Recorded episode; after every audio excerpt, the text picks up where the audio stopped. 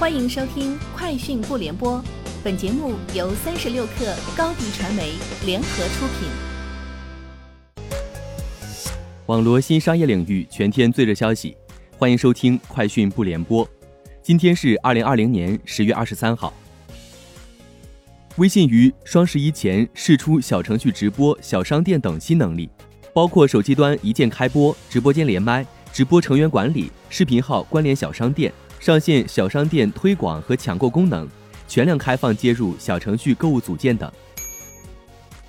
近日，小红书公布了啄木鸟计划首月成果。数据显示，治理首月，小红书生态治理部门共对七千三百八十三个账号进行断流处罚，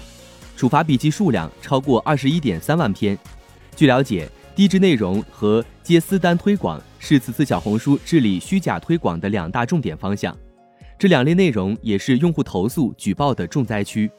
八月以来，平台共接收到用户举报不良内容、疑似广告等一百二十五点二万次，日均接到投诉举报量超过一点五万次。饿了么宣布与百事公司达成战略合作，未来双方将在渠道数字化、消费者运营、品牌建设和市场营销等多个领域展开合作。饿了么将为百事提供资源与服务。实现未来一年交易规模翻番目标。腾讯云与江苏仪征市经济开发区签订战略合作协议，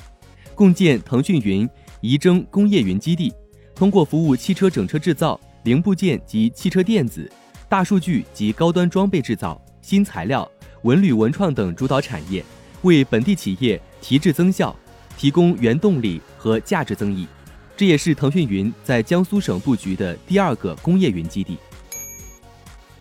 为迎接一零二四程序员节，字节跳动旗下办公平台飞书上线程序员友好系列功能。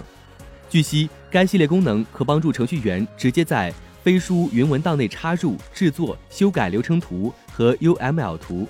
并可用 LaTeX 在飞书云文档中写公式，通过插入 Jira 过滤器实时掌握项目动态。除此之外，在飞书云文档内支持 Markdown 导入、思维导图制作、切换代码块里的编程语言等功能也在测试中。近日，高德地图联合国家信息中心大数据发展部等机构共同发布《二零二零第三季度中国主要城市交通分析报告》。数据显示，在高德交通大数据监测的三百六十个城市中，有百分之七点四八的城市通勤高峰处于拥堵状态。有百分之五十八点一七的城市通勤高峰处于缓行，其余百分之三十四点三五的城市通勤高峰处于畅通状态。拥堵同比降幅最大的城市是乌鲁木齐，其次是呼和浩特、洛阳。三十六氪获悉，阿里出台五大助农举措，具体包括免会员费和零佣金、流量支持、数据赋能、科技升级、金融保障。国家级和省级农民合作示范社。入驻阿里平台后，可享受免会员费、零佣金，一直持续到今年十二月底。